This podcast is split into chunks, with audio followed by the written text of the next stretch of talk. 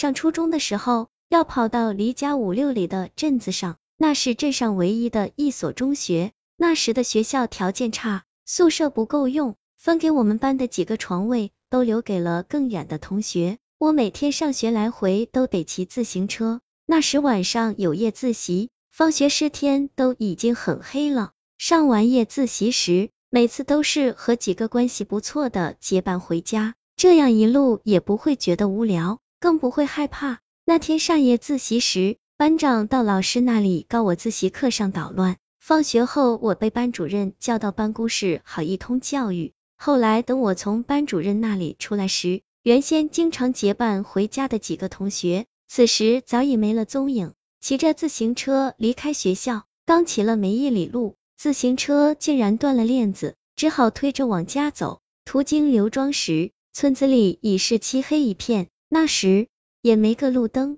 偶尔会有一两家的灯还亮着。过了刘庄就离我们村不远了，大概有不到一公里的距离。出了刘庄就是个十字路口，路的另一边是一望无际的麦田，麦田东北方向有一大块空出来的地方，那儿是一片坟地，路上没有行人。原本天上那半个月亮也被飘来的一片云给遮挡住了，此时周围陷入了一片漆黑。只有我一个人独自推着自行车走在这条回村的路上，为了给自己壮胆，我唱了两句歌：哥哥你走西口，小妹妹我实在难留，呵呵，别笑我。那时候大街小巷，凡是家里有录音机的都放着歌，唱了两句，连自己都笑了。哎，咱嗓子不好，唱歌根本就不是那块料。算了，咱口哨吹的可是一绝。转而我又开始吹起口哨。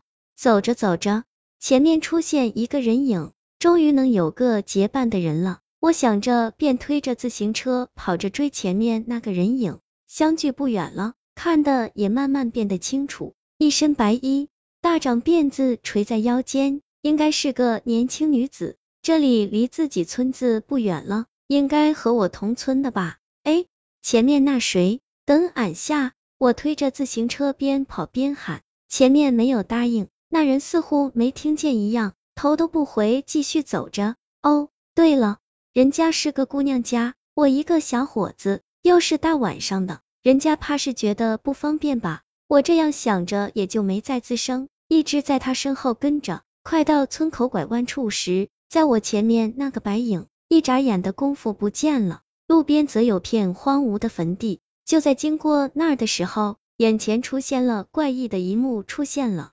高高的围墙，雄伟的街门，好一座有钱人的大宅院。这种大宅院我也只是在电视里见过，可这都啥年代了，怎么还有地主呢？我心里疑惑了。当我走到大门旁时，听到院内熙熙攘攘，男女老幼，什么声音都有。这家像是在办喜事似的，热闹非凡。这是谁家呀？这么红火？进去瞧瞧。我迷迷瞪瞪的将自行车一扔。登上了门口的台阶，走到门前，刚准备抬腿往院子里迈时，一阵寒气从门里直透出来，且夹杂着一股说不清的怪味，我不由得打了个哆嗦，同时发现这宅子的大门是黑色的，我猛地一下清醒了，回忆起爷爷给我讲过的鬼故事，一般只有阴宅的大门才涂黑油漆，想到这，我赶紧退了回来，而此时我被。